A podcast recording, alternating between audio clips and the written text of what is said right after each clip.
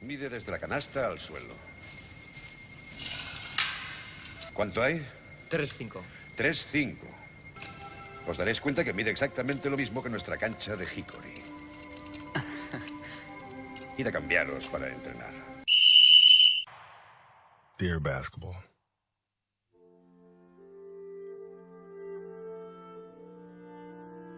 From the moment I started rolling my dad's tube socks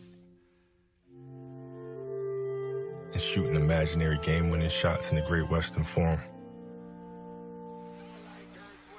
I knew one thing was real. I fell in love with you.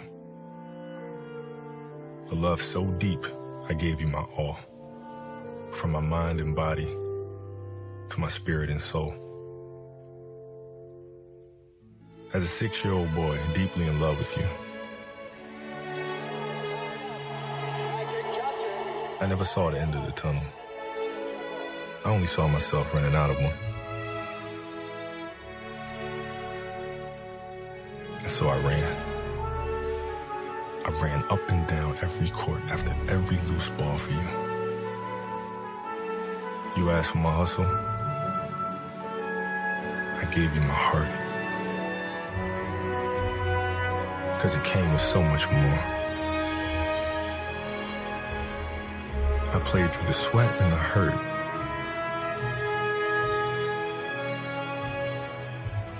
Not because challenge called me, but because you called me. I did everything for you. Because that's what you do when someone makes you feel as alive as you've made me feel. You gave a six year old boy his Laker dream. And I'll always love you for it. But I can't love you obsessively for much longer. This season is all I have left to give. My heart can take the pounding. My mind can handle the grind. But my body knows it's time to say goodbye. And that's okay. I'm ready to let you go. I want you to know now so we both can savor every moment we have left together. The good and the bad. We have given each other all that we have. And we both know no matter what I do next, I'll always be that kid with the rolled up socks, garbage can in the corner, five seconds on the clock, ball in my hands. Five, four, three, two, one.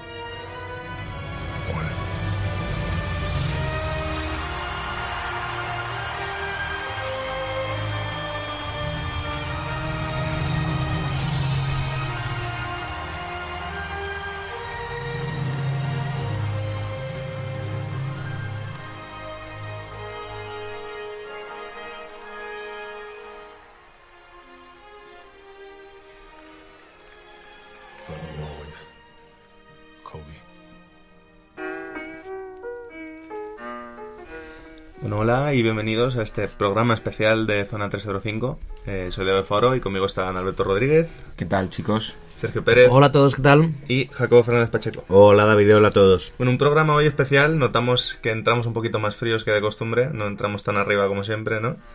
Eh, un programa que hoy es un poco casi catarsis para nosotros, ¿no? Lo hacemos para los fans, pero lo hacemos para nosotros también. Celebrar un poco vida y obra de Kobe Bryant después de los sucesos de la última semana. Y bueno, antes de meternos en faena, eh, Alberto, ¿dónde nos pueden seguir? Pues ya sabéis que nos tenéis en Twitter e Instagram como arroba zona 305 podcast. Y Jacobo, ¿dónde nos pueden escuchar? Eh, nos pueden escuchar en Evox y en Anchor, estamos también en Spotify, estamos en Apple Podcast, estamos en Google Podcast, estamos en Pocket Cast, en Overcast, en Radio Public, en Stitcher y en Breaker y en todas ellas estamos como Zona 305. Bueno, pues dicho esto, podemos arrancar. Podemos arrancar. Y arrancamos. Eh, no hay cambio de música hoy, ¿no? No, no, no, esto es chill, muy, es muy, muy tranquilito. chill, sí. sí. Eh, arrancamos eso, el programa de hoy. Avisamos ya, si nos gusta Kobe Bryant, si nos gusta la NBA, no lo escuchéis, porque es de lo que vamos a hablar. Y vamos a hacer un repasito empezando su época europea, que Kobe siempre dijo que si fue el jugador que fue, en buena medida es por cómo empezó a jugar aquí. Que en alguna entrevista comentó que el, como uno contra uno, como técnica individual, es verdad que en Estados Unidos con tema físico se trabaja mucho mejor, pero que el juego, eh, la táctica, los movimientos no los enseñan igual que en Europa. Que en Europa se centran mucho más en ese aspecto y que si él fue siempre, digamos, un tío muy listo en la pista y un tío que leía muy bien el juego, en gran medida fue por cómo creció como jugador aquí en Europa. Hasta, creo que fueron los 13 años que vino, se fue a Estados Unidos. Entonces, ¿vosotros creéis que se notaba ese aspecto europeo un poco en su juego? Sí, sobre todo por lectura de juego, ¿no? Y, también porque era un obseso de, de, esto, ¿no? A él le encantaba ver vídeos, se pasaba horas y horas.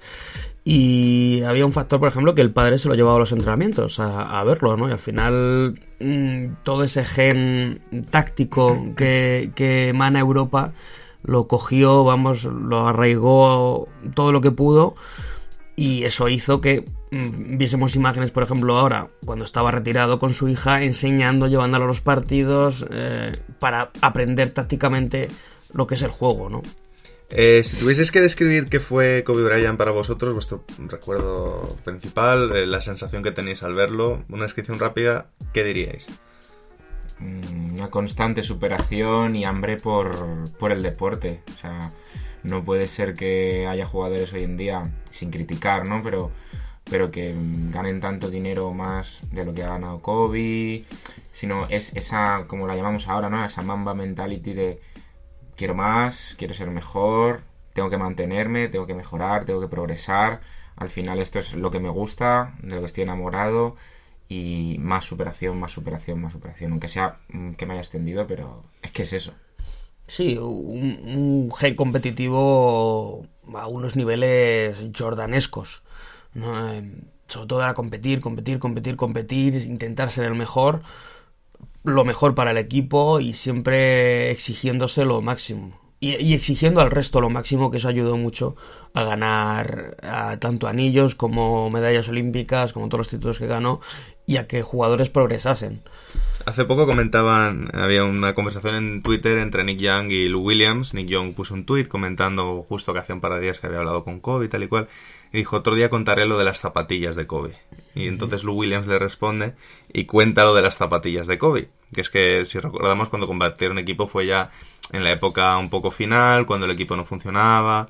Y después de un partido en el que Portland les mete una paliza a los Lakers, Kobe Bryant pilló a todos los jugadores de los Lakers que llevasen zapatillas de su marca se las quitó, las tiró a la basura y les dijo no os las merecéis porque no os esforzáis lo suficiente. Pero además en ese episodio mencionar que es que esas zapatillas las había regalado él antes del partido. Había cogido una serie de zapatillas suyas de, de su marca, o sea, de su modelo, y se las había entregado a todos sus compañeros. Y luego efectivamente pasó esto que cuentas.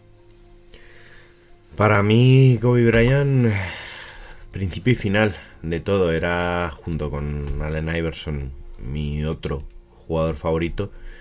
Y, y eso, principio y final. No, no concibo el, baloncesto sin él y, y al final sí, es que sería repetir lo que, lo que han dicho Alberto y Pérez. El gen competitivo, las, las, la ética de trabajo, todo era, era único en él y él era genuino, genio figura, sin dejar de ser el, el, otro Jordan, él también era especial y era único por sí mismo. Y yo creo que no, que no va a haber otro jugador igual como no ha habido otros tantos iguales. Yo recuerdo el, cuando anunció su retirada en, en 2016 que mi primera reacción fue un poco fría, como decir, bueno, ya, o sea, se veía venir, ¿no? Porque ya había tenido muchos problemas físicos y tal. Y pasado un rato, una hora del anuncio, no sé, recuerdo si fue en un grupo con vosotros o quién fue, que mencionaron, se retira Kobe Bryant. Y me salió solo, escribí, eh, sí, se retira el tío porque yo me enganché al baloncesto. Y ahí fue cuando ya me di cuenta de lo que estaba pasando, ¿no? Como que ahí ya me golpeó, se me hizo un nudo del estómago decir, joder, es que es verdad, es que se retira el tío por el que yo empecé a seguir el baloncesto. Porque yo cuando empecé a seguir la NBA Eh, recuerdo además un partido contra Toronto, el partido en el que se anuncia el fichaje de Pau Gasol, y no fue porque yo era súper fan de Pau Gasol y ahora los Lakers tienen a Pau Gasol y tal, sino sencillamente era un partido, un Sundays, de estos que era un horario decente, yo todavía iba al instituto, no me podía quedar hasta tarde a ver los partidos, y fue la primera vez que me quedé a ver un partido entero, de cabo a rabo, metió cuarenta y tantos puntos en su línea, fadeaways, manos en la cara, ni siquiera era el de los 81. Y, y me enamoré. Y a partir de ahí eh, seguías todos los partidos, eh, fijándome principalmente en él, los puntos que metía, cuántos tiros hacía. Normalmente eran más los que fallaba que los que metía, pero aún así metía los importantes. Y, y pues esa sensación multiplicada por 10 el, el, domingo pasado, de si ya se cerró un ciclo cuando se retiró, eh, lo de este fin de semana peor todavía. Y yo creo que todos tuvimos, todos los aficionados del baloncesto y del deporte en general se ha visto un poco en las noticias, en el impacto, sobre todo en Los Ángeles, pero en todo el mundo. Han, sufrido un duro golpe con, con lo de COVID. Es que digamos que yo le mencioné esta semana en conversaciones y tal, no hay un precedente de algo así. O sea, bueno, mencionaba, sí que existe a lo mejor el precedente de, de Petrovic, ¿no? Pero no creo que sea el mismo nivel mediático que Kobe. Sí, Al final... sobre todo lo hablábamos tú y yo, que si nos paramos a pensarlo, la NBA es una liga relativamente joven, por lo cual sus grandes leyendas todavía no han empezado a morirse realmente. Murió Chamberlain, que yo creo que es la grandísima leyenda antes que Kobe en fallecer. Podríamos poner a George Mikan, pero George Mikan al fin y al cabo lo conocemos los, los muy cafeteros. Pero ya a partir de ahí nos metemos años 60, Jerry West sigue con vida, Bill Russell sigue con vida, Elgin Baylor sigue con vida, en los 70 igual, el Dr. J sigue con vida, eh, Wolf Fraser sigue con vida, nos vamos acercando, eh, Jabbar sigue con vida, vamos a los 80, o sea, según nos vamos acercando cada vez quedan más jugadores y no ha habido un luto como este porque de las grandísimas leyendas el único comparable es Chamberlain. Y, al, no, y, al final... y no era la época de redes sociales, que eso quieras que no también lo amplifica mucho. No, y además la muerte, o sea, el fallecimiento es, es distinto, ¿no? O sea, al final eh, no es lo mismo tener un accidente de helicóptero que a lo mejor ser mayor, ¿no? Y, y que sea más probable que te llegue ese momento. Bueno, sí, Chamberlain tampoco murió muy mayor, tenía 50 años, sí, sí, pero sí. sí. que fue en infarto, llevaba una vida un poco díscola, sí que es cierto, pero... Yo, eh. de todas formas, creo que mucha, mucha gente ajena al mundo del deporte no, no termina de entender la, la magnitud de esto. Porque no, no, es algo que, se dice siempre de muchísimos jugadores, pero es algo que va mucho más allá del deporte. Eh, para mí personalmente y creo que para el mundo del baloncesto en general es un momento similar a cuando murió John Lennon o cuando asesinaron a Martin Luther King. Es lo mismo, es, un icono mundial que, que, que, ha hecho mucho más que jugar al baloncesto en su vida y, y que en un día no está. Y, el mundo tiene que seguir y, de repente no, no, alguien que cuyo, mo, cuyos movimientos se estaban siguiendo 24 horas los 7 días de la semana, pues, pues de repente se ha acabado y no, y no hay más y no sé, yo creo que, que, mucha gente no termina de entenderlo porque sí, piensan que los que somos aficionados al baloncesto le, le idolatrábamos y demás, pero no, es que es algo más. Bueno, yo creo que vamos a dejar de centrarnos en lo negativo y en el final y vamos a hacer un repaso de su carrera desde el principio.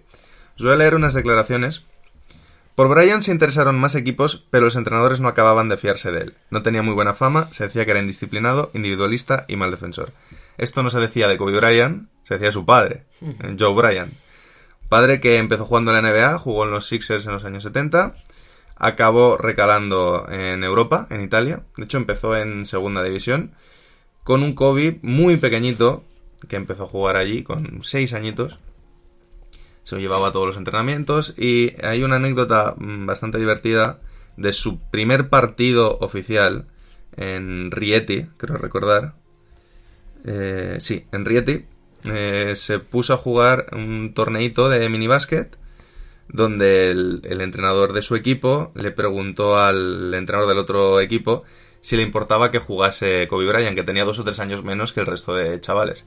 Entonces, claro, pues el entrenador del otro equipo dijo, a ver, siendo un niño dos o tres años menor, no me importa que lo saque, porque al final, ¿qué daño le puede hacer a mi equipo que juegue? Entonces, aunque legalmente no podía jugar el torneo, lo metieron. Empieza el partido, Kobe mete canasta, presiona salida de balón, roba balón, mete canasta. Este proceso se repitió eh, cuatro veces de forma consecutiva.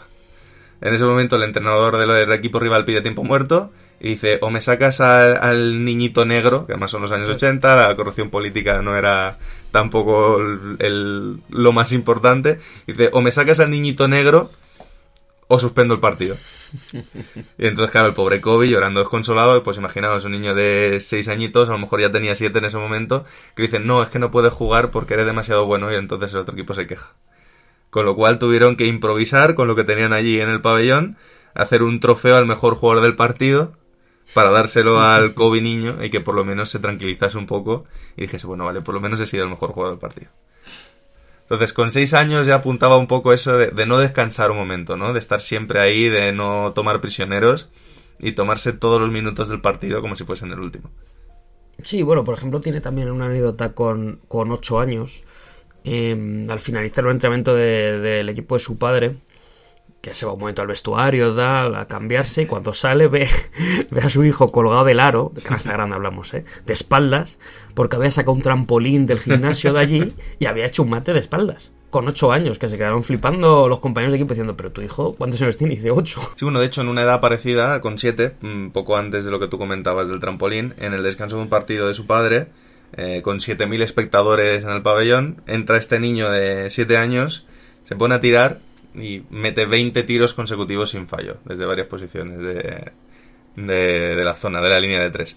O sea, dentro de la línea de 3. Con lo cual, pues eso, era un espectáculo ya desde chiquitín. Eh, sabemos que todas estas estrellas suelen ser un espectáculo desde pequeños, pero pues este tío en particular, evidentemente, un pasito por encima, ¿no? un pasito por encima, pero por, por voluntad propia al final. Es, yo creo que es que lo, lo, lo más grande de él es que es todo, todo su talento nace no solo del hecho de tener talento, sino de estar determinado a trabajar más que todo el mundo. Y más que todo el mundo le ha, le ha granjeado enemigos, muchos, y detractores porque yo creo que quizá la, la, parte que los, lo que podíamos llamar los, los haters de Kobe, ¿no? Es que lo, que lo que más detestaban de él es que trabajaba más duro que el resto. Y lo conseguía todo porque trabajaba más duro que el resto. Y al final eso se empieza desde pequeño. Sí, de hecho hay una entrevista suya en la que comenta un poco su manera de trabajar. Y él decía, a ver, el horario normal de un jugador NBA. Dice, pues te levantas a las 7, entrenas de 8 a 9 y media, desayunas, entrenas eh, de 11 a 12 y media, paras, tal, comes, después de comer te pones a entrenar, de 3 a 4 y media, eh, te echas una siestecita, no sé qué, y le salían como 3, 4 entrenamientos al día, ¿no? Entonces él decía, pues yo por ejemplo me levanto a las 5, entreno hasta las 7, desayuno, una hora después estoy entrenando y te hacía todo el cálculo, con lo cual te sacaba como dos o tres sesiones extra de entrenamiento al día y durmiendo casi las mismas horas, pero claro, empezando a entrenar antes, tardando menos tiempo en comer, descansando lo justo. No todo el mundo es capaz de decir me voy a levantar a las 5 para irme a entrenar. Incluso las 7 ya es un horario que no todo el mundo lo hace, pero él trabajaba más que los que ya trabajaban bastante, ¿no? Y de hecho no recuerdo qué entrenador comentó, y esto no quiero que suene a, una hostia al, jugador, al otro jugador favorito de Jacobo, pero lo comparaban con Iverson, porque sobre todo al principio de sus carreras, al final, eran dos jugadores que llegaron al mismo draft, dos grandes anotadores, estaba siempre un poco esa comparación. Y decían, Iverson es un jugador al que le encanta jugar cuando se encienden las luces. Kobe era un jugador al que le encantaba jugar cuando se apagaban las luces. Cuando no había nadie mirando, cuando estaba el pabellón vacío, cuando todos habían ido a casa, quedarse él más que los demás. Al final, la disciplina es una de las cosas más importantes, ya no en este deporte, sino en cualquier otro. Recordemos que el, profesionalismo lleva a muchas eh, circunstancias difíciles, los focos, eh, lo mediático, los periodistas, eh, salir por televisión, que te miren demasiados pares de ojos, es complicado de llevar si quieres estar a un alto nivel tienes que ser disciplinado, tienes que ser consecuente, tienes que dedicarle horas, tienes que tener muy claro que tienes que cuidarte, entrenar, ser constante. Al final, cuando te enamoras de este deporte desde tan pequeño, desde los 6 años, como bien dice en su corto de Dear Basketball con el que gana el Oscar, te di todo de mí. Sí, volviendo un poco al, al Kobe niño, nos pasamos ya al Kobe adolescente, con 12 años. Eh, una de las anécdotas le dejaron jugar había un partido benéfico entre los jugadores americanos de la liga italiana, le dejaron jugar unos pocos minutitos. Con 12 años, jugando contra tíos que ya ganaban su buen contrato, mejores jugadores en sus equipos, primer balón que toca se mama un triple y lo mete. El carácter de Kobe ya quedando claro desde pequeñito. Y otra cosa que me resulta muy graciosa, con esa misma edad estaba ya jugando en Palacanestro Reggiano, un equipo con el que llegaron a ganar muchos partidos y tal. Ella empezaba a despuntar y uno de sus compañeros de la época decía, bueno, no era lo mejor tener un compañero de equipo así de bueno, pues porque te hacía sentir un poco inútil, ¿no? Y comentaban que una vez se hizo daño en la rodilla y se preocupó muchísimo porque temía que eso le pudiera impedir jugar en la NBA. Con 12 años. Todos sus compañeros un poco descojorándose de como, bueno, tío, a ver, no te preocupes de eso, tienes 12 años, eh, estás aquí jugando en Reggio, ya te preocuparás de llegar a la NBA. Pero no, él no, él desde esa edad ya tenía clarísimo que iba a acabar siendo jugador NBA. Y bueno, él trabajaba sabiendo lo que tenía que trabajar para llegar a ser jugador NBA. Y si queréis ya saltamos muy rápidamente a su etapa de high school. Ya sabéis, Instituto Lower Merion. Primer año el equipo fue bastante malo, eh, ganó 4 partidos de 24. Después de eso jugó las 5 posiciones en el equipo, los 3 años siguientes récord 77-13, básicamente con él como estrella absoluta. Eh, promedios de más de 30 puntos, 10 rebotes, 5 asistencias. Mm, jugador All-American, el prospect de high school mm, más importante de todos Estados Unidos. Y mientras, además, con unas notas muy altas, con lo cual podía elegir cualquier universidad, porque incluso las que tenían, como Duke, que tienen un programa de baloncesto muy fuerte, pero que también necesitas tener una nota buena, él no tenía ningún problema con el tema. Después de ser buscado por literalmente todas las universidades de Estados Unidos, dice, pues me presento al draft. y si queréis, ¿queréis comentar algo de aquí o damos un descansito y ya nos metemos en su época NBA? No, me ha gustado mucho eso que has dicho justo de Duke porque es la universidad que él habría elegido, además dicho por él. Lo tenía claro que quería NBA, pero si hubiera tenido que elegir una habría sido Duke. O sea, fijaros lo que nos podíamos haber encontrado en ese... Porque habría durado un año, ¿no? Sí, bueno, no nunca, más. nunca, lo- Nunca se sabe, ¿no? Pero- eso al pero- final, él todavía, él todavía entra en la NBA en una época en la que los jugadores hacen hasta el periplo entero universitario. Quiero decir que eso al final es, es muy relativo. Pero yo creo que es, es la, es el único pero que se puede poner si hablamos de su obsesión con imitar o igualar a Michael Jordan, ¿no? Michael Jordan no solo tuvo una carrera en la NBA, sino que también fue una leyenda del baloncesto universitario. Con aquel tiro ganador, completando todo o casi todo el periplo universitario. No sé, decisiones, decisiones. Sí, a lo mejor él tenía prisa precisamente primero por cruzarse con Jordan, porque si hubiese hecho el periplo universitario no habría llegado a jugar con él. Luego sabemos que sí por la época Wizards, pero en principio, contando con que estaban los Bulls, tenía cierta edad y probablemente se iba a retirar pronto. Si tomamos su retirada, su segunda retirada con los Bulls como final de la carrera de Jordan, no habría llegado a coincidir con él. O incluso, siendo como era Kobe, a lo mejor porque sabía que si jugaba desde los 18 tenía más posibilidades de batir a Jordan o de batir a Jabbar y llegar a ser el máximo anotador de la historia de la liga. Yo de él, la verdad que me creo cualquier cosa de por qué tomó esa decisión. Yo sobre todo la, decisión la atribuyo a- al hecho de tener claro que es que el baloncesto iba a ser su trabajo.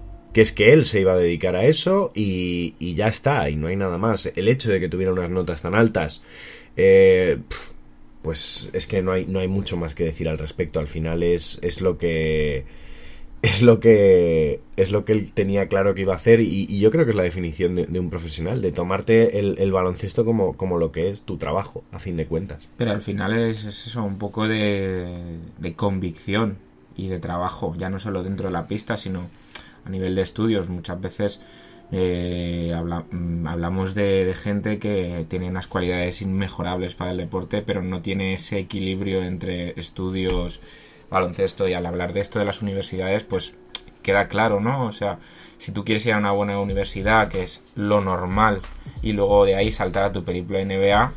Hay universidades muy buenas, como puede ser Duke, en las que te piden notas. Pero, claro, si no me salen mal las cuentas, has dicho que con 12 años ocurre el episodio este de la rodilla. Eso son solo 4 años antes de ser seleccionado de NBA. 5. 5, ya con 17. Con 17. Pues, eh, quiero decir, de un chaval de 12 a uno de 17, que su nivel madurativo se presupone que le queda, esa convicción, esa disciplina, ese bien hacer los estudios, le lleva yo creo que tan rápidamente a ser seleccionado en el draft.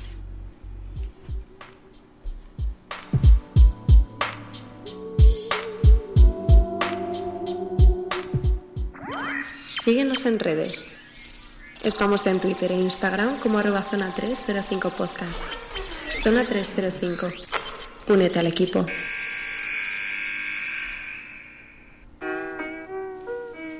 En un draft de 1996 en el que, como ya todo el mundo sabe, eh, lo seleccionan los Hornets con el número 13 y se lo llevan los Lakers. Eh, cositas sobre esta historia. Hemos hablado antes de Jerry West. Jerry West es uno de los más impactados por lo que ha pasado. No olvidemos Jerry West, señor de 80 años, que jamás en la vida se hubiese esperado tener que ver la muerte de su pupilo Kobe Bryant. Un tío que vio a Kobe Bryant, le hicieron una prueba antes del draft y eh, una prueba en la que jugó contra ex grandes jugadores de los Lakers como Larry Drew o Michael Cooper y cuando llevaban media hora de entrenamiento o así, Jerry West dice para de esto porque está humillando a Michael Cooper. Michael Cooper, que es, vale, jugador retirado, no era el Cooper de sus grandes tiempos, pero no olvidemos que estamos hablando probablemente de uno de los mejores defensores de perímetro de la historia de la liga. Correcto. Entonces, eh, que un chaval de 17 años se ponga a jugar contra Michael Cooper y Jerry West tenga que decir paradlo porque nos lo está humillando, dice mucho de lo que era aquel Kobe Bryant, aún con 17 años. Y Jerry West dice, este tío lo quiero ya para mi equipo. De hecho, cuando le dijo a Shaquille O'Neal, eh, cuando todavía no tenían a Shaquille, lo, lo fichan ese verano, lo estaban sí. cerrando. Y dicen que una de las cosas que le dijo a Shaquille O'Neal para convencerlo fue, vamos a draftear a un chaval que dentro de 5 años va a ser el mejor jugador de la liga. Entonces eh, tenemos mejor equipo que los Magic. Porque si tú en los Magic tienes buenos jugadores, pero nosotros ya tenemos muy buenos jugadores. Y además este chaval va a ser el mejor jugador de la liga dentro de nada. Sí, eh, mm, la gente no suele conocer, por ejemplo, que lo mismo que hizo con Michael Cooper, lo hizo con Jerry Stackhouse, que era rookie del año, en el que le, le apabulló. Entonces, que se conoce menos porque, bueno, dejaba muy mal lugar a, a Stackhouse. Porque, bueno, dejar a Cooper, que estaba retirado, como bien Claro. has dicho, pero bueno, pero con Jerry Stackhouse, tal. Entonces, Brian hizo pruebas con prácticamente todos los equipos Hasta con Boston Celtics. con Boston es muy famosa esa imagen y demás, menos con unos cuantos muy selectos. Y uno de ellos era Charlotte. Con Charlotte no hizo eh, prueba porque los general managers de esa época, en Charlotte hablo, no creían en jugadores de instituto. Para ellos Garnett, que era eh, del draft anterior, era la gran excepción, ¿no? Entonces es muy curioso el, el cómo se, se hizo ese traspaso. Porque tú has comentado que los Lakers tenían buenos jugadores. Te animo a ver la plantilla de ese año sí, a ver, anterior. es- digo lo que dijo Jerry West. Claro, ¿eh? por eso. digo por lo eso, que o dijo sea, Jerry West. Jerry West estaba desesperado con la plantilla que tenía, que se había metido en playoff, pero no servía para nada. Eran Eddie Jones. No, no, no, no, no. no.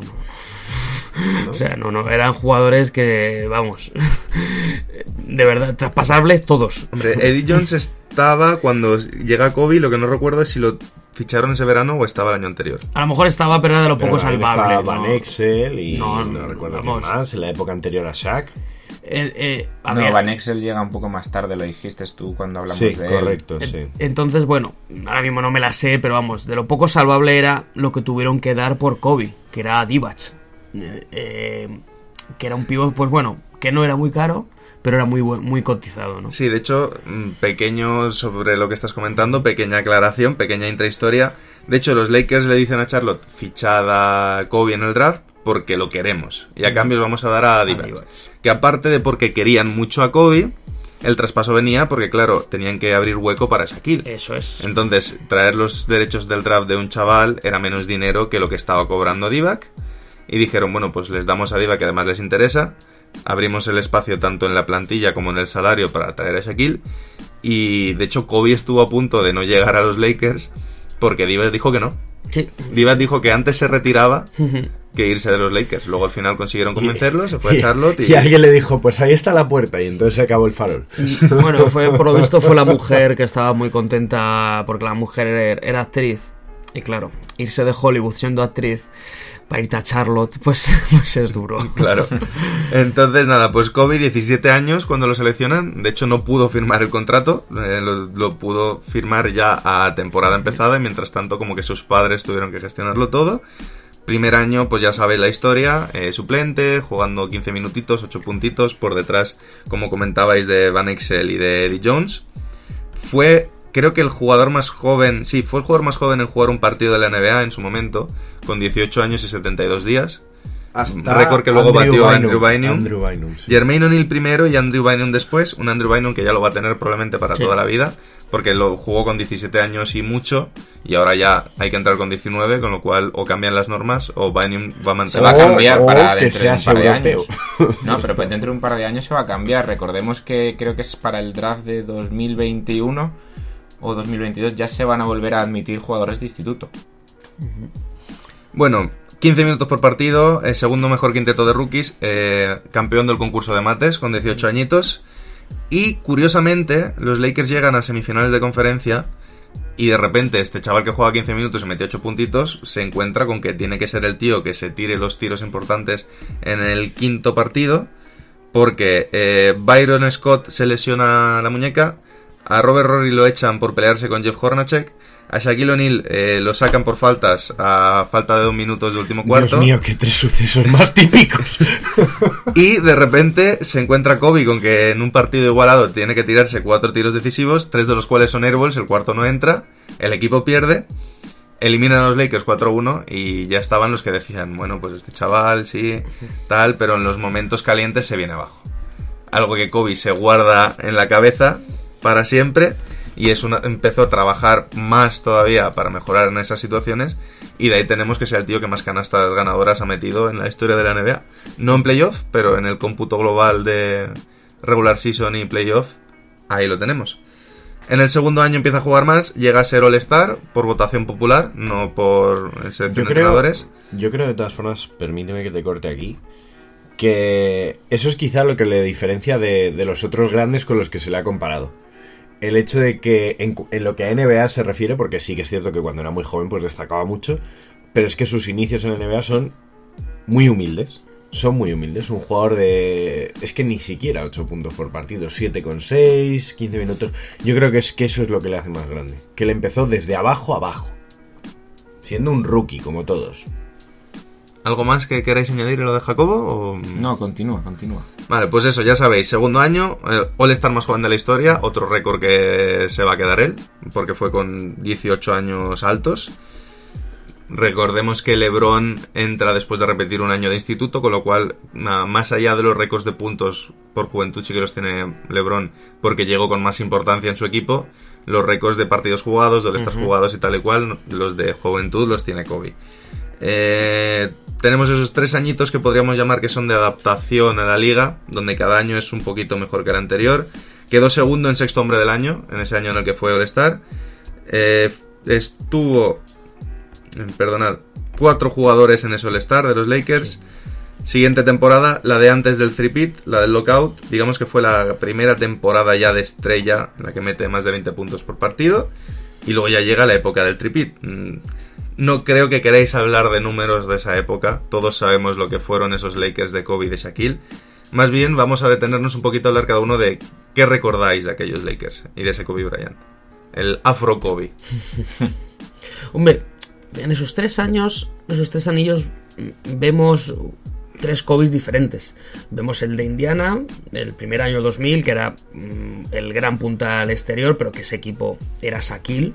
Y ya en el último contra los Nets, ese equipo ya era de Kobe. Aunque Shaquille se va a los MVPs por números apabullantes, Kobe ya coge más responsabilidad, ¿no? Entonces vemos como hay un progreso de en esos tres años que ya indicaban con 23 años, 24, que estaba capacitado para liderar un equipo para el anillo. Yo creo que ese fue el, el problema que luego dio a, al conflicto, ¿no? De, de- de quién era el equipo. Pero con respecto a Jordan y Pippen, me parece la pareja más eh, brutal que ha tenido la historia de la NBA, porque no ha habido nadie con el impacto o el abuso de un tío como Shaquille O'Neal. Y que claro, si a eso le sumas un tío que es despiadado, que le gusta finalizar los partidos, meter sus puntos, mm, ganar por encima de todo. Algo imparable. Yo lo que recuerdo, el primer recuerdo que me viene a la mente, quitando lo obvio, es que no se hablaba de otra cosa. En el mundo del baloncesto. No se hablaba de otra cosa. Es que los Lakers eran todo. O sea, el baloncesto eran los Lakers. Era un juego de 5 contra 5 en el que ganaban los Lakers o el equipo que tuviese Shaquille O'Neal. Pero, pero claro, eh, ¿por qué no se hablaba de otra cosa? Porque eran, pues lo que hemos dicho, una fuerza absolutamente imparable. Porque cuando tienes dos jugadores que objetivamente son indefendibles, uno por, por sus dimensiones y, y el otro por sus capacidades, es que no, no hay, no hay nada que hacer. Y, había pues equipos que se, que se montaron en la época para intentar frenarlos, pero es que ni aún así. Porque la única forma de frenar a Shaq y a Kobe era tener a Shaq y a Kobe. Y no, y eso no, pues claro, es un poco difícil. Bueno, y ahí nos metemos en la época post-anillos, en la que yo creo que es cuando definitivamente el equipo se hace de Kobe en vez de Shaquille. El año en el que pierden contra los Spurs, segundo anillo de los Spurs. El año siguiente, el de aquellos Lakers están recordados a pesar de no ganar el anillo, los de Peyton y Malone. En el que, si recordamos, el único partido que ganan en la final contra los Pistons es con ese triple de Kobe Bryant que parecía como un poco eh, dentro de un equipo en el que todos se llevaban mal y había un montón de malos rollos.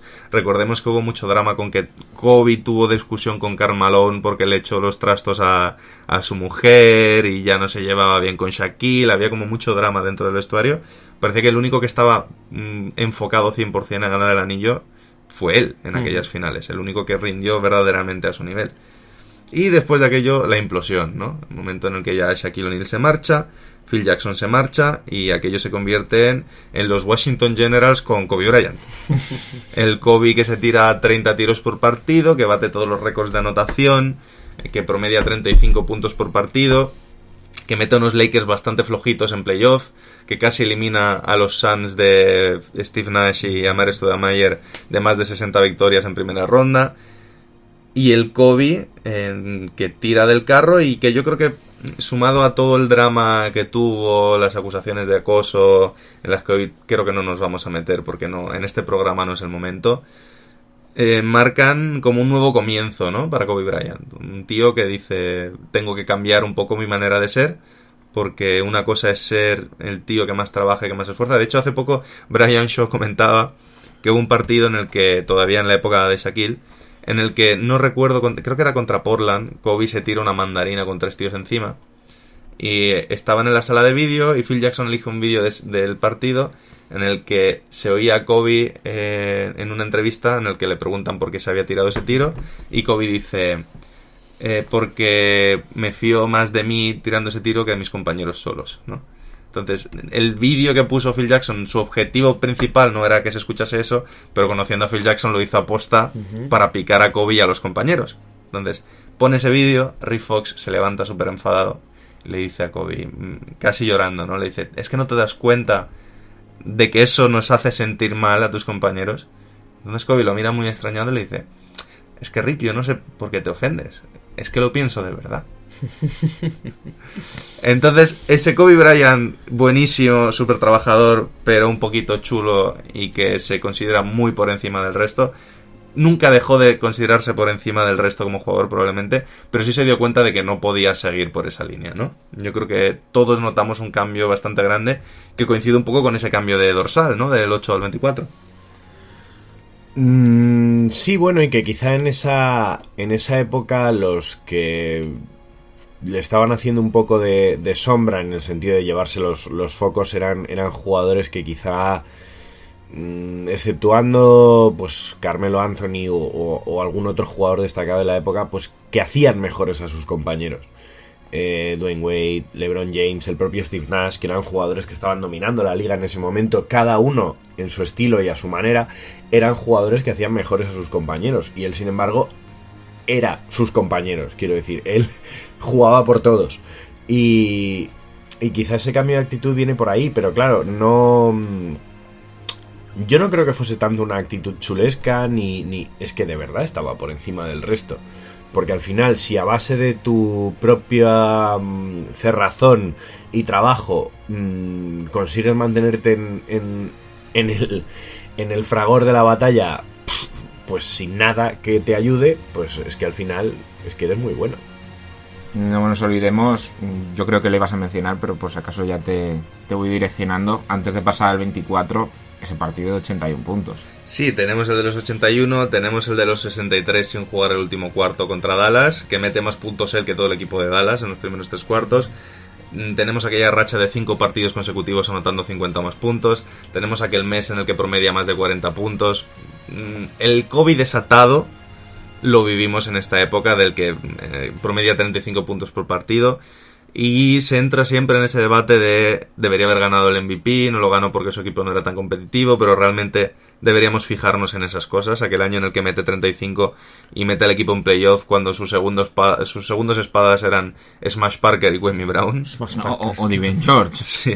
Entonces, mm, ¿ese es el mejor Kobe? Yo personalmente creo que no. Pero Es el Kobe más imparable. es el, más guay de ver, a lo mejor. Y, ¿no? y- y quiero añadir una cosa que, que, que va un poco un poquito barriendo para casa, ¿no? El otro día decía José Manuel Calderón que es que el partido de los 81 puntos fue su primer partido contra Kobe. O sea que no hay mejor Sí. manera de, de empezar, ¿no? Yo creo. La carta de presentación. Exactamente. Bueno, Sí. todos hemos visto ese partido, ¿no? Yo creo que, aunque no lo viéramos en directo, no hay nadie. Yo, yo sí lo he visto en directo. ¿Tú lo viste y en directo? Pelos de punta. Pelos de punta. Yo me enteré a la mañana siguiente. Pues, pues Kobe no 81. gana ese MVP por mala prensa, no por Sí. otra cosa. Porque vamos, tenía mucho mérito el Steve Nash y tal, pero. A ver, por los estándares de hoy la habría ganado. No, pero. El MVP, eso, eso para qué negarlo. Y por los de siempre, pero bueno, eh, como bien ha comentado David, eh, mm, pues en ese momento no tenía la mejor de las visiones de cara al público, ¿no? Eh, entonces, bueno, no lo gana por eso, porque promediar 35 puntos, como bien ha comentado Alberto, con Smus Parker como base titular de ese equipo y meterles en playoff y, y 3-1 que se pusieron contra los Suns, vamos, fue por eso, pero vamos, es, tú bien has dicho, era el Kobe más desatado, ¿no? El que ahí sí que él dijo, o, o meto 35 o es que no llegamos, es que no llegamos. Mm, Entonces, bueno, no es el mejor, yo tampoco lo creo, pero sí que el más devastador.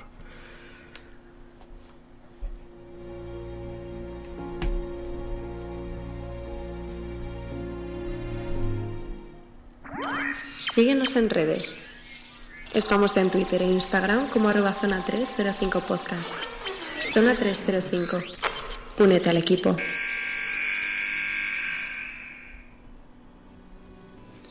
Y bueno, ya rematando un poco, nos vamos a la época del número 24. Mm, Phil Jackson vuelve al equipo un añito antes. Y un poco por esa mala prensa, un poco por marcar un nuevo comienzo y tal, Kobe decide el cambio de número, ¿no? El cambio del número 8 al número 24. Siendo el único jugador, creo recordar, que tiene dos números distintos retirados en la misma franquicia. Que además, si tomamos los dos números por separado y vemos los números que hizo con los dos, si los dividiésemos en dos jugadores distintos, serían dos jugadores que merecerían que le retirasen el número. Porque son dos jugadores que promedian veintitantos puntos por partido. Uno gana tres anillos, el otro dos. eh, uno es dos veces MVP de las finales. El otro es eh, también ocho o nueve veces All-Star. Pieza O sea, clave de su equipo. Pieza clave de su equipo. O sea, de verdad es- son dos carreras que valen la pena como Hall of Famer prácticamente. Es el Kobe que empieza a cambiar un poco.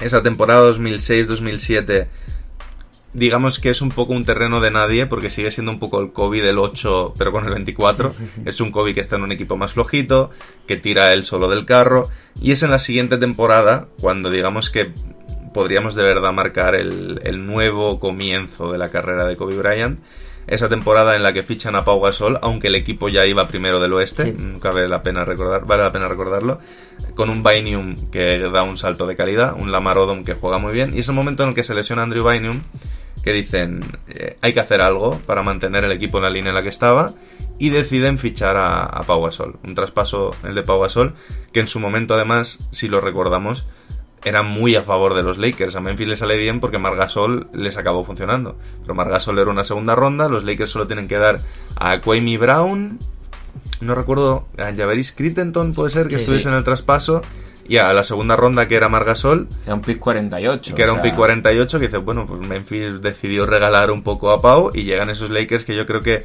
dentro de lo conocidos que son los del 3 en el imaginario colectivo español, los Lakers de Kobe, los que molan, los que todos recordamos, son esos Lakers con Pau.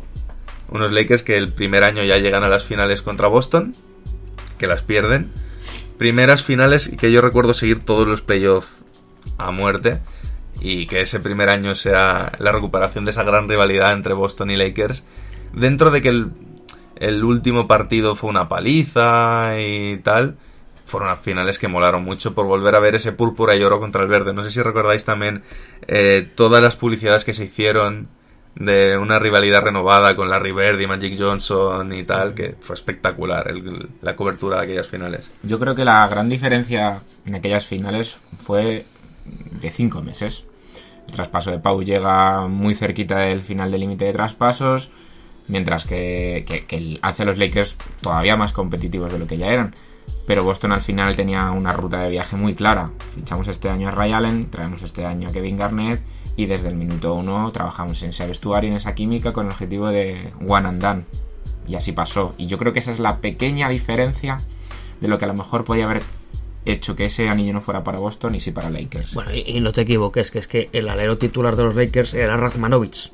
También, Quiero decir, también. que profundidad de banquillos que no tenían. No, no, no, no, pero Entonces ahí había mucha diferencia porque cuando salían los Leon Poe, los, los James Posey, ahí es donde Boston siempre cogía ventaja, ¿no? Eh, pero ya vea- veíamos que este equipo era para quedarse, ¿no? Y que Kobe era el líder, claro. Primer, MVP primer y único MVP. Primer y único MVP, que, que es lo más curioso de Kobe, seguramente que solo tenga un MVP eh, de la NBA.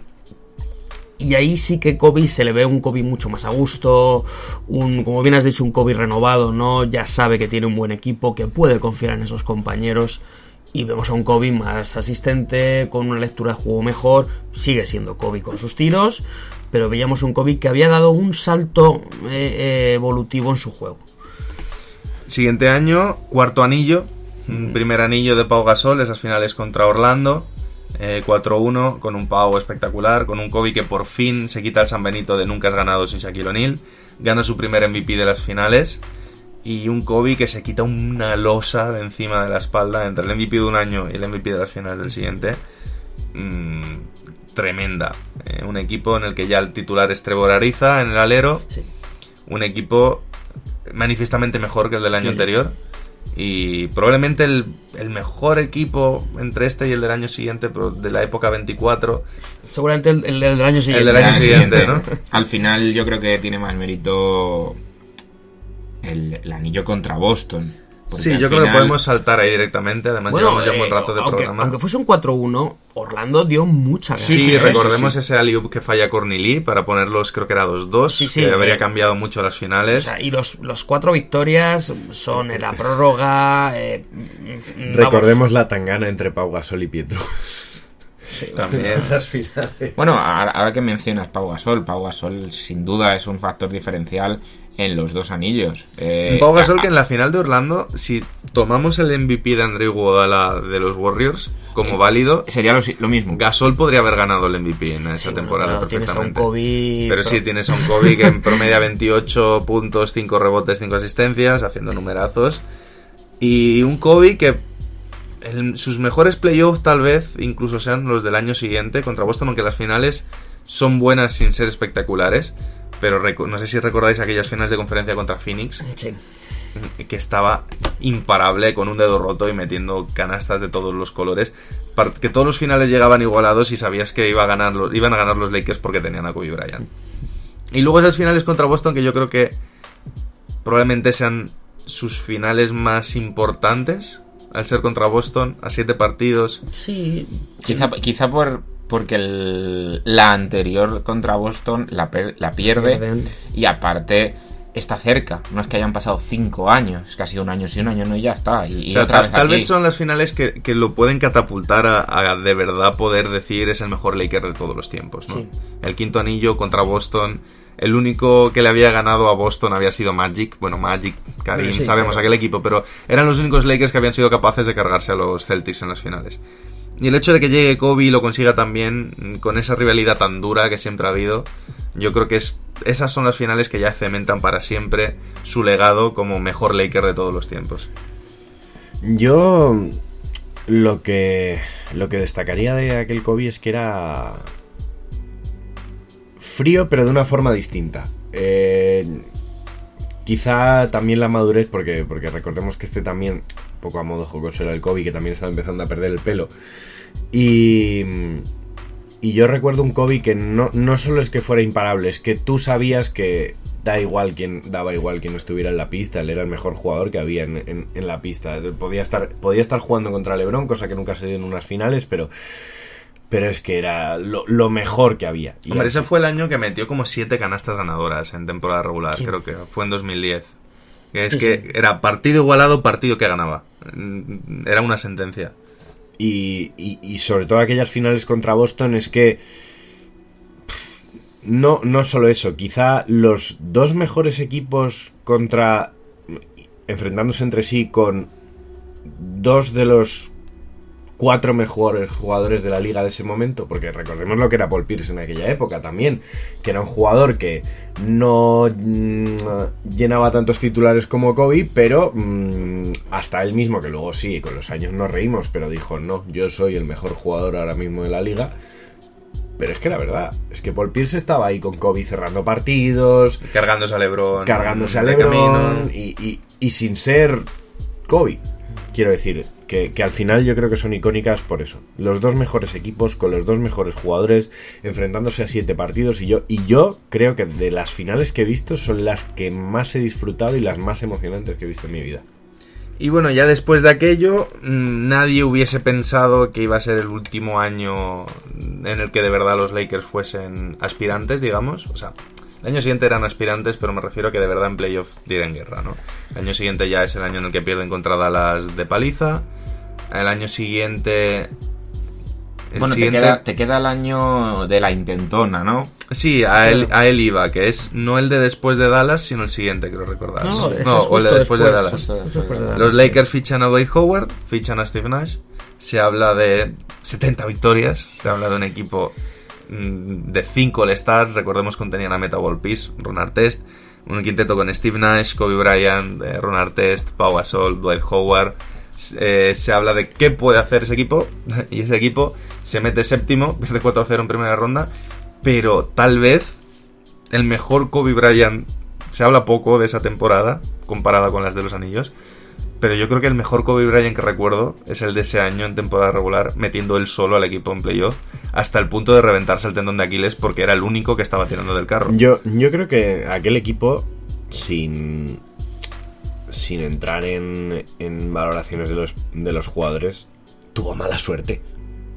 Porque recordemos que es que ni siquiera era de Steve Nash y de Dwight Howard de los jugadores de los que más se hablaba.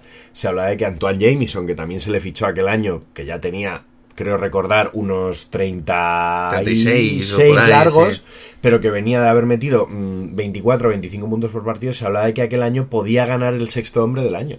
Antoine Jamison. ¿Qué pasa? Antoine Jamison se rompe, la espalda le dice a Steve Nash que hasta aquí, Dwight Howard arrastra muchos Dwight problemas Howard, físicos. Dwight Howard con su rutina de bodybuilder, la espalda le dijo hasta aquí. Y al final, claro, bueno, pues mala suerte, mala suerte. Si hubieran estado todos sanos, pues quizá, quizá la historia. Bueno, los Pero al final, ISIS.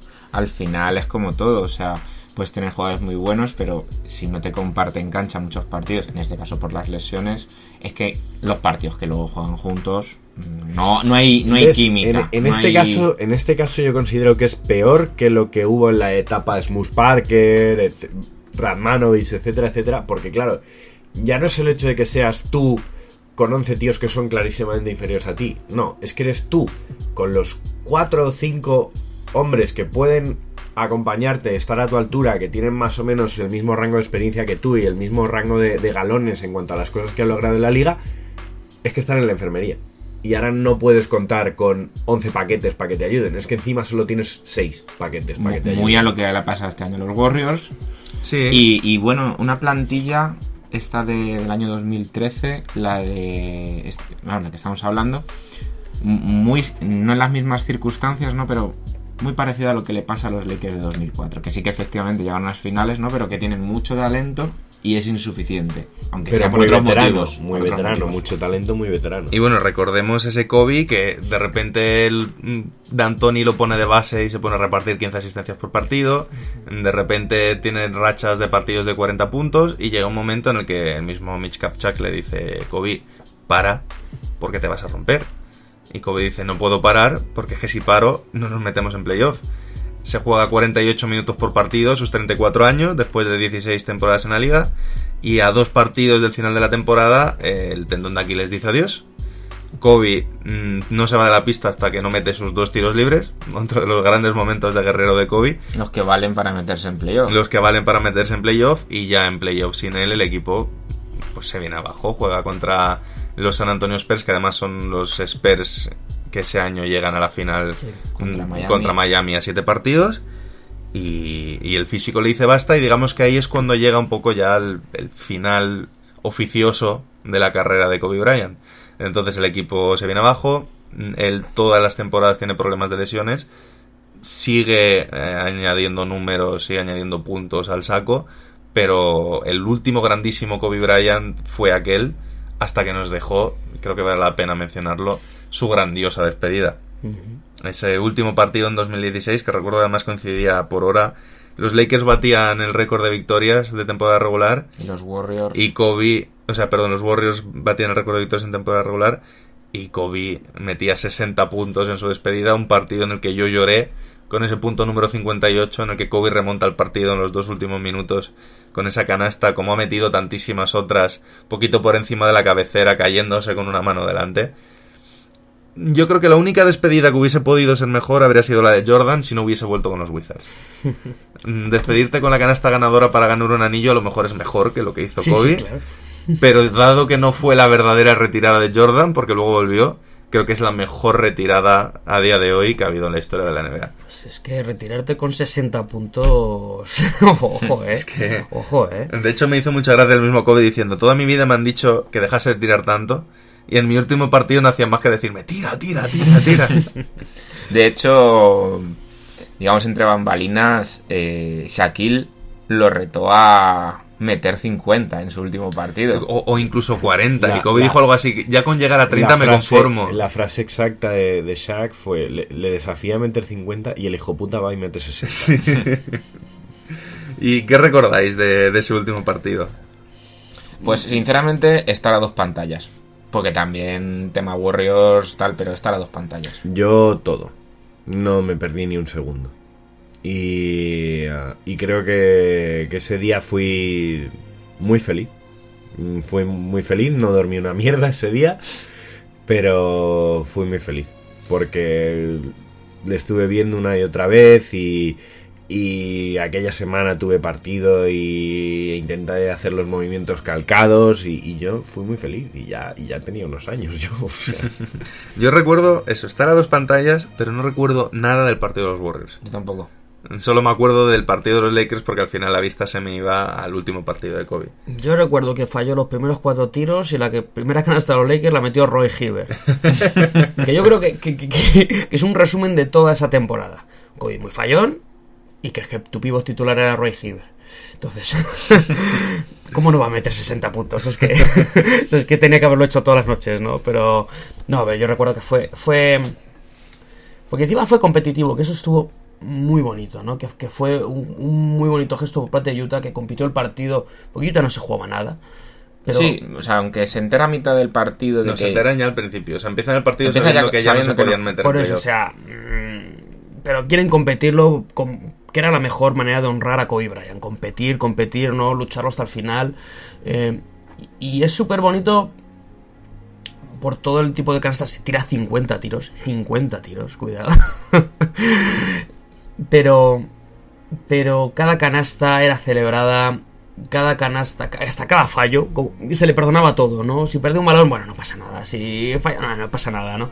Y la manera de acabar, pues, pues resume lo que fue su carrera, ¿no? Además, precisamente eso, un inicio errático, fallón, hablo de tanto de carrera como de partido, ¿no? Que al final va cogiendo ritmo, va cogiendo ritmo, tiene sus rachas imparables. A mitad de partido tuvo un pequeño bajón, sobre todo en lo físico, y a acabar por todo lo alto, ¿no? Al final ganando todo. Entonces fue una despedida prácticamente perfecta. Hay incluso una una nota poética en cómo se despide porque los primeros puntos de Kobe Bryant en la NBA fueron dos tiros libres y él se despide con dos tiros libres. Su última canasta en la NBA fue, fue exactamente igual que la primera, un, tiro libre. Y, bueno, se ha dicho mucho en, Estados Unidos que Kobe Bryant, si, si Michael es el mejor jugador de todos los tiempos, Kobe Bryant es el mayor artista de la historia de la NBA un, jugador con, movimientos infinitos, con, una capacidad para meter prácticamente cualquier tiro que, que, se pueda idear en este mundo. Y, eso, y esa voluntad de, ganar, de meter la última canasta. Yo si tengo que definir a Kobe Bryant como jugador, diría que es el mejor anotador de malos tiros de la historia de la NBA. Eh, de tiros difíciles. Si tenía que meter un tiro con tres tíos encima y una mano delante y tal, Kobe Bryant antes que ningún otro jugador. Hay jugadores como LeBron que lo hacen todo fácil y LeBron no necesita meter esos tiros tan complicados.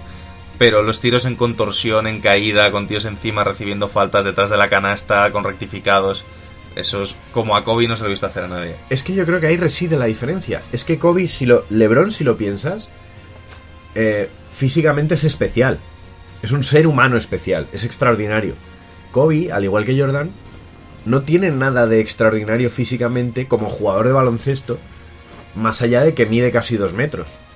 Pero envergadura normal, atletismo sí, un poco ligeramente por encima de la media, pero no tenía nada de extraordinario. Simplemente trabajo y, quizá la capacidad de explotar su talento y llevarlo, y llevarlo al máximo exponente. Sí, yo siempre he definido como tú ves a LeBron y yo veía a Kobe y decía, ¿cómo ha hecho eso? Ves a LeBron y dices, claro que ¿Cómo no va a hacerlo? Claro que sé cómo ha hecho eso, ¿no? Entonces, por eso yo siempre Kobe fue mejor favorito, porque decías, el, esa sensación de no saber qué iba a pasar en el siguiente tiro, eh, se la he visto a él y, y poco más. Y como ya llevamos una horita de programa, mencionar rápidamente vida después del baloncesto apuntaba que iba a ser igual de importante que en el baloncesto. Oscar a mejor cortometraje por ese Dear Basketball que hemos escuchado al principio. Ganó más dinero después de la NBA que durante la NBA por sus inversiones. Y esa hija Gigi, que también falleció en el accidente de helicóptero, que apuntaba a ser también una grandísima jugadora. Si veis vídeos suyos, jugaba como su padre y su padre le estaba enseñando todo el oficio. Y probablemente ahí habríamos tenido también estrella para el rato. Y para rematar, si queréis decir vuestro momento favorito de la carrera de Kobe Bryant, del momento por el que lo vais a recordar. Mm, no el es, top, porque el flop ya sabemos cuál es. No, no es el, el, el tiro o el momento más, más icónico, pero yo recuerdo aquella celebración con mucha garra, agarrándose la camiseta después de meter ese tiro, creo que era contra Fénix. Sí que creo que es la definición de, de lo que yo quiera, cuando yo quiera, porque este deporte es mío. Yo dos cosas, una que no hemos hablado nada de su capacidad defensiva, que es algo que le diferenciaba encima del resto, o sea que encima era un, devorador defensivo espectacular, creo que ha estado 12 veces en el mejor quinteto defensivo, o sea, 12 veces, 9 en el mejor, y 12, en, el total, de mejores quintetos. Que, es algo que por ejemplo le puede diferenciar de otros jugadores a nivel ofensivo, Harden. no, y entra en competitivo que decimos, porque si eres competitivo, eres competitivo en los dos lados de la No solo delante, sino atrás, pero fíjate, el momento que, que me quedo de Kobe y que para mí más le define es el tercer cuarto del quinto partido del 2010, creo. Quinto cuarto estoy dando. Que hace un tercer cuarto de 17 puntos. En el que él mantuvo a los Lakers. Ese partido lo perdió a los Lakers, pero fue un tercer cuarto en el que era Kobe. O sea, en su máximo esplendor, Kobe Bryant, 2010. Imparable. de cualquier manera, 3 más 1, fade away contra 2, contra 3, sosteniendo a los Lakers como lo sostuvo toda su vida. Para mí es ese momento, ese tercer cuarto, define lo que es un jugador imparable, él contra el mundo, él contra los Celtics. Y, y, es que te quedas sin palabras si lo ves. Y para mí ese es el gran momento, fíjate, por delante de los 81 puntos de Kobe Bryant. Para mí, eh, el gran momento, no olvidemos dos veces campeón olímpico, el triple en aquella final contra España, en el que ves a un dios rodeado de dioses luchando contra mortales, mmm, teniendo que ser el que, el que da el puñetazo en la mesa y dice no, aquí mando yo. Es que en un equipo con LeBron, con Wade, con Chris Paul, con Jason Kidd, con todas esas grandes estrellas, el que nos quita el oro es Kobe Bryant. Kobe Bryant sí. De hecho, lo quería mencionar yo también, pero me quedo con, con, el que, a pesar de todo, es mi momento, el que más recuerdo, y me parece mentira que lo sea, pero cada vez que he hecho la vista atrás, es ese último partido. Uh -huh. Último partido porque yo creo que es el que mejor encapsula lo que fue Kobe Bryant como jugador. No fue un jugador perfecto, fue un jugador capaz de mamarse 50 tiros en un partido, pero era un jugador que, a pesar de eso, al final acababa ganando, acababa siendo el mejor jugador en pista y te regalaba un partidos de 60 puntos. Entonces, con todo lo bueno y todo lo malo que tiene ese partido, que es un partido que no es para enseñarle a tus jugadores benjamines de cómo se tiene que jugar, porque no quieres que tu jugador benjamín se tire todos los tiros del equipo. Sí. Pero es el partido que me hizo volver a tener 15 años, el partido con el que lloré y el partido que mejor resume lo que fue Kobe Bryant durante toda su carrera. Bueno, llevamos una hora hablando de Kobe. Sí. Yo creo que Y más podríamos, seguramente. nos hemos dejado muchas cosas en el tintero realmente, pero yo creo que como homenaje no está mal y es lo único que podíamos hacer esta semana realmente. Yo creo que a nadie le apetecía hacer un programa canónico y hablar de otras cosas porque iba a estar esa sombra sobrevolando el programa todo el tiempo. Mm. Entonces, Jacobo, ¿qué nos traes hoy para despedir? Pues nos despedimos con una canción muy icónica del, del, álbum favorito de Kobe Bryant. El álbum favorito de Kobe Bryant era el Reasonable Doubt, Duda Razonable, de Jay-Z, un álbum de 1996. Casualidades de la vida. Eh, esta canción se llama Brooklyn's Finest, lo mejor de Brooklyn, Jay-Z y Notorious Big, para ti, Kobe. Bueno, pues con Brooklyn Finest nos despedimos del programa y de Kobe con mucho pesar. Hasta siempre, Mamba. Y nos escuchamos la semana que viene. Adiós. Jigga, jigga, bigger, bigger, nigga, how you figure? Yeah, yeah, yeah. Hey, yo, people style and the way the cops sweaters. Uh-huh. The number one question is can the feds get us? Uh-huh. I got vendettas and dice games against uh-huh. ass betters and niggas who pump wheels and drive jettas. Take that with ya. Hit ya, back split ya. Uh, Fuck fist fights and lame scuffles. Uh. Pillowcase to your face, make the shell muffle. Shoot your daughter in the calf muscle. Uh-huh. Fuck a tussle, nickel plated. Sprinkle coke on the floor, make it drug related. Uh-huh. Most hated. Can't fade it. Uh, While y'all pump Willie, I run up and stunt silly. Uh-huh. Scared, so you sent your little mans to come kill me. Uh. But on the contrary, I packed the Mac Millie, squeezed off on them, left the paramedics breathing soft on them. What's your name? Who shot your My ties like Sinatra. Uh. Peruvians tried to do me in. I ain't paid them yet. Trying to push 700s, they ain't made them yet. Rolex and bracelets is frostbit. Rings too, niggas riding away, call me igloo stick. Where you from? Brooklyn, going out for all. Marcy, you don't stop. This style, uh-huh. you won't stop. Nigga, What? What? What? Jay-Z, Big Smalls, nigga, shit your drawers. Brooklyn, represent y'all, hit your fours. You crazy? Think a little bit of rhymes can play me? I'm from Marcy, I'm varsity chump, you JV. Jigga Jay-Z. Nigga, baby, my bed style flows malicious, delicious. Fuck three wishes, made my road to riches. From 62's gym stars, my mom's dishes. Uh. Gram chopping, police van docking, D's at my doors knocking. Keep rockin', yeah, no more mister. Nice guy, twist your shit. The fuck back with the pistols. Blazing, hot like Cajun. Hotter than uh. even holding work at the day's end. With New York plates outside. Get up out of there. Fuck your ride. Keep your hands high. Shit gets steeper. Here comes the Grim Reaper. Frank White, need the keys to your innkeeper. That's right. Chill, homie. The bitch in the Shoney's told me you're holding more drugs than the pharmacy. You ain't harming me, so pardon me. Pass the safe before I blaze the place and hit six shots just in case. Jay-Z and Biggie Smalls, nigga, shit you draw. Where you from? Brooklyn going out to all. Crown Heights. Uh,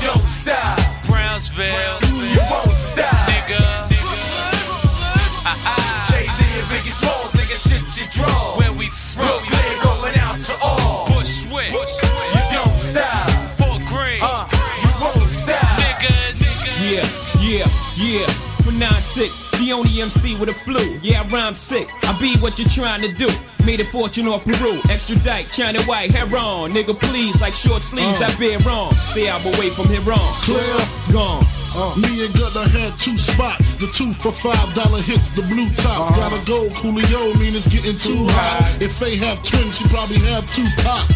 Get uh, it? Uh, Two time to separate the pros from the cons, the platinum from the bronze, that butter soft shit from that leather on the fawns, a S1 diamond from my I-class dome, a Chardon sipper from a rose nigga, huh? Brook non, sipping on. Cristal forever. Play the crib when it's mink weather. The mafia keep cannons in they Mark Buchanans. Usually quattro cinco, the shell sink slow, tossing ya. Mad slugs through your Nautica. I'm warning ya. Jay-Z and Biggie Smalls, nigga, shit you draw. From? Brooklyn going out to all. Flatbush. Uh-huh. You don't stop. Red Hook. That's right. You won't stop. Nigga. Jay-Z and Biggie Smalls, nigga, shit you draw. Where you from? Brooklyn